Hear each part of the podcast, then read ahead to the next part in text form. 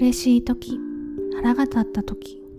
悲しい時楽しい時短歌はどんな気持ちにも寄り添ってくれます。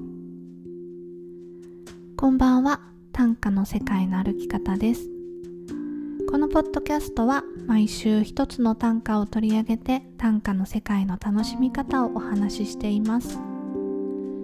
毎週金曜夜8時に配信しています。今回は大切な人を失った時に読む短歌をご紹介します。短歌がもっと好きになる15分です。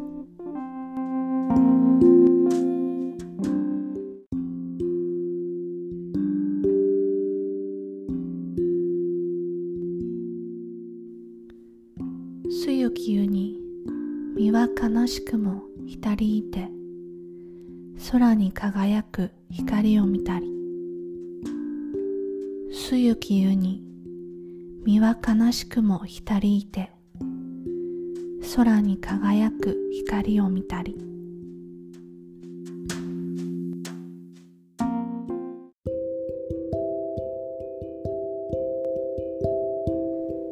短歌の世界の歩き方。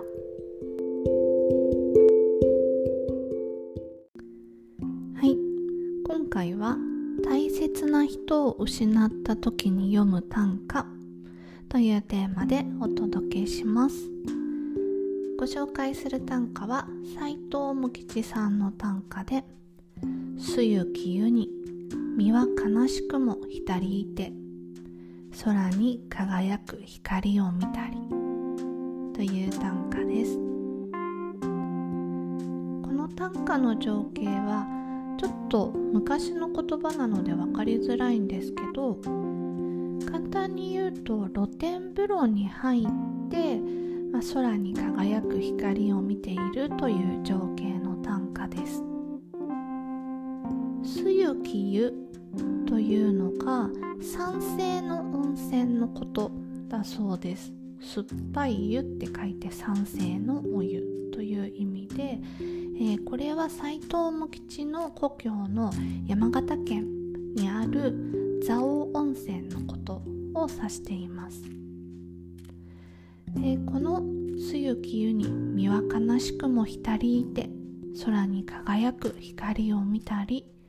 という短歌は斎藤茂吉の代表作の「死にたま母」という、えー、中の一種になります。この作品がですね、えー、東京で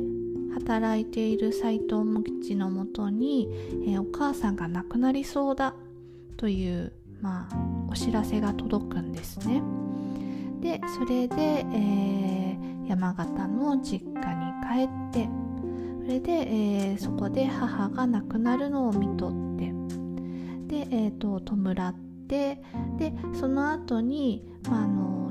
親戚がやっていた旅館かな、まあ、あの蔵王温泉で、えー、少し体を休めてっていうそこまでの、えー、過程が書かれています。それが「えー、新玉母」という作品短歌の連作になるんですけど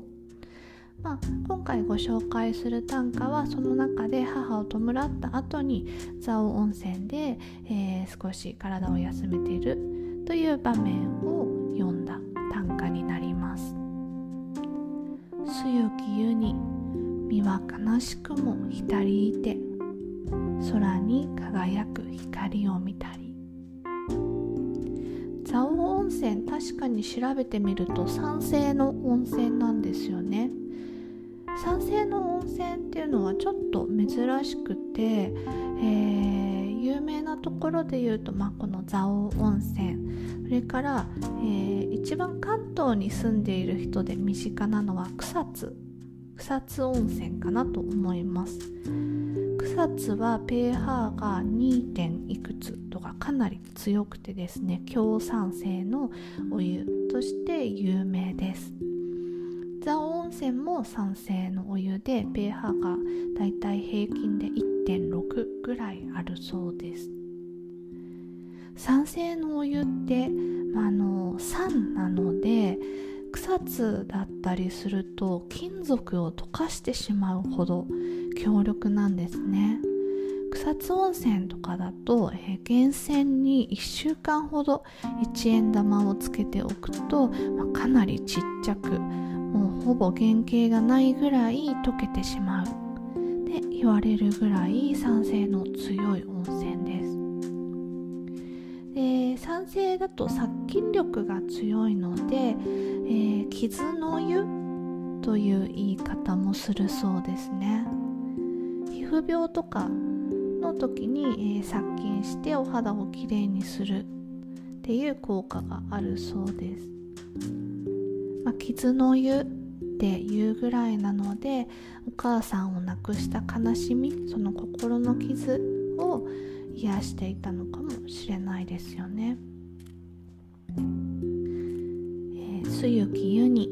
身は悲しくも浸りいて空に輝く光を見たりの空に輝く光を見たりというのが露天風呂の光景を思い起こさせるんですけれども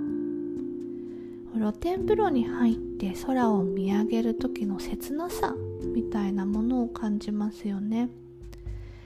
空に輝く光光を見たり、まあ、月の光だったり星の光だったりそういうのをただ漠然と綺麗だなって思う時もあるんですけどなんかこう大切な人を失った時に露天風呂でね裸で入って空を見上げるとなんかこう切ない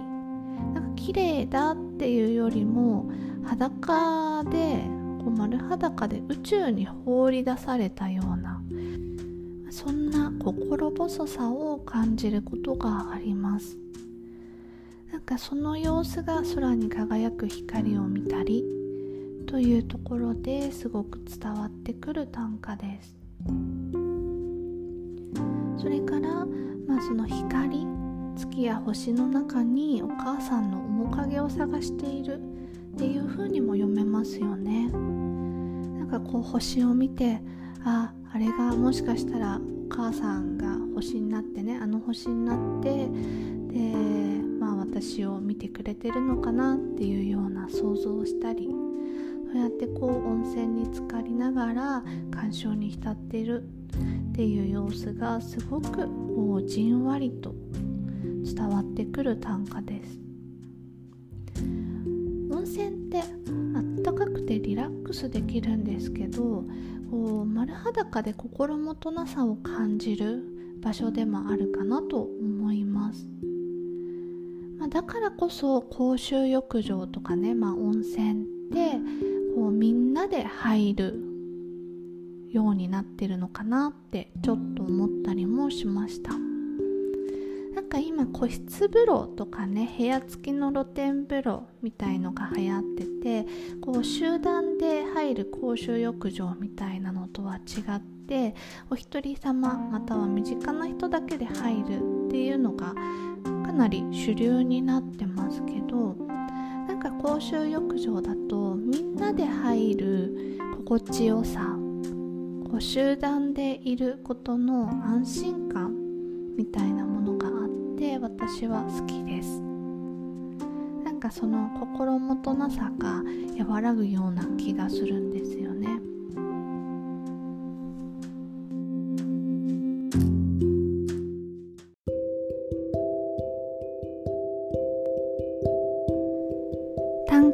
歌の世界の歩き方。今週の短歌のお供は本のご紹介です。お一人様逃亡温泉。身も心も浄化する旅。加藤あゆ子さんという方の本です。この本はタイトルにある通り一人で温泉に出かけるっていうエッセイ集になってるんですけど、まあ、エッセイとあと温泉の紹介ですね。が一緒になった本になってます。で全部で33の温泉を紹介してくれてます。でねどの温泉もこう普段旅行雑誌とかで見ないようなすごくディープでマニアックな温泉になってます。で、えー、あの加藤さんっていう方が本当に温泉が好きな方でですねインスタグラムとかで温泉の紹介をされてるんですけれども、まあ、そういったのを一冊にまとめた本になってるんですね。でまあ温泉地ねたくさんありますよね。有名なところ。湯布院だったり道後温泉とか、まあ、草津熱海とかねありますけど、まあ、そういった温泉地の中でもいやこんな温泉旅館があるなんて知らないっていうこんな公衆浴場があるなんてもう全然知らなかったっていうところがたくさん書かれてるんですよ。まあ、普段本当に旅行雑誌やネットの情報だと出会えないディープな温泉について紹介してくれてます。でそれから、えー、逃亡温泉お一人様逃亡温泉っていうタイトルの通り、まあ、あのちょっと都会の暮らしに疲れた時に温泉に逃亡しようよっていうようなコンセプトで書かれてるんですね。でそれがねすごくこう共感できてああ私も疲れたらこんな温泉に行きたいなって思わせてくれるんですよね。でエッセイの部分も本当に共感することが多くてですねまあこんな風に仕事で疲れたあとはこうなんですかね化粧をしたりこう身を飾ることに疲れたみたいな導入からよしじゃあ温泉に行こうってなって、えー、地方の温泉に行くっていうようなストーリーになっているものもあって、まあ、そういうところを見るとですねいや本当に私も疲れちゃったから温泉に行きたいなっていう気分にさせてくれます。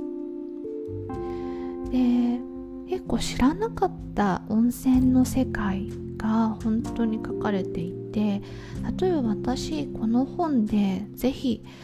私も味わってみたいなと思ったのが温泉がゆです。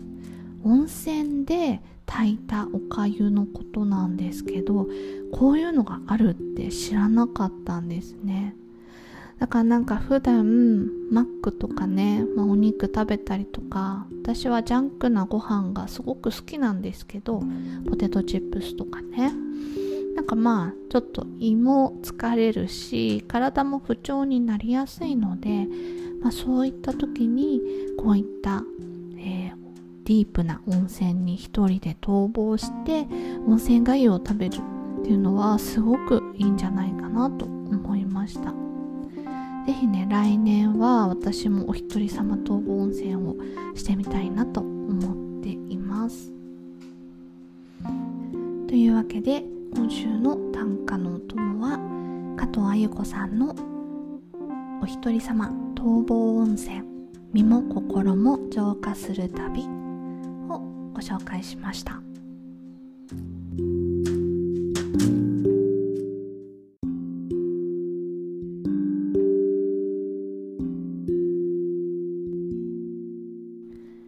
はいいかがでしたでしょうか？